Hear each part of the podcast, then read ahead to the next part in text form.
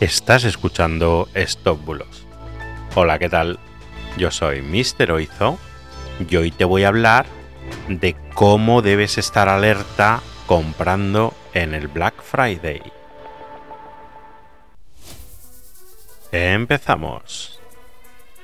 Bien, sé muy bien que es humano sentir curiosidad y clicar para saber de qué se trata ese increíble descuento o regalo actuar instintivamente y no darnos cuenta de las palabras de urgencia que tiene el SMS que acabamos de recibir.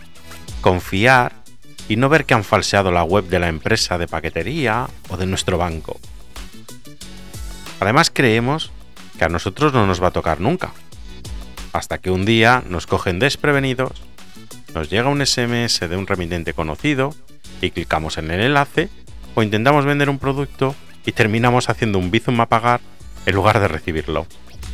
Bueno, pues para que este Black Friday no te sorprendan desprevenido, te dejo algunos consejos que te pueden ayudar. Utiliza los canales propios de las plataformas para hablar con vendedores y compradores y hacer los pagos. Si compras por internet, utiliza tarjetas virtuales y recuerda que tu banco nunca te pedirá las claves. No proporciones información personal en páginas web en las que has accedido desde un enlace incluido en un mensaje o en un email.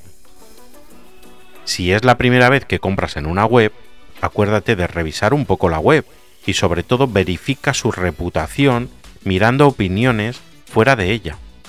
Sabes que es muy común ahora que tu banco te solicite validar una compra online, así que lee con atención el SMS con los códigos de un solo uso que te enviará tu banco y revisa los datos sobre el vendedor y el importe. Y bueno, creo que con esto puedes estar un poquito más seguro comprando en el Black Friday. Y nada, esto ha sido todo por hoy. Muchas gracias por estar ahí, por seguirme, por escucharme cada día y que tengas un fantástico día. Hasta mañana. Chao, chao.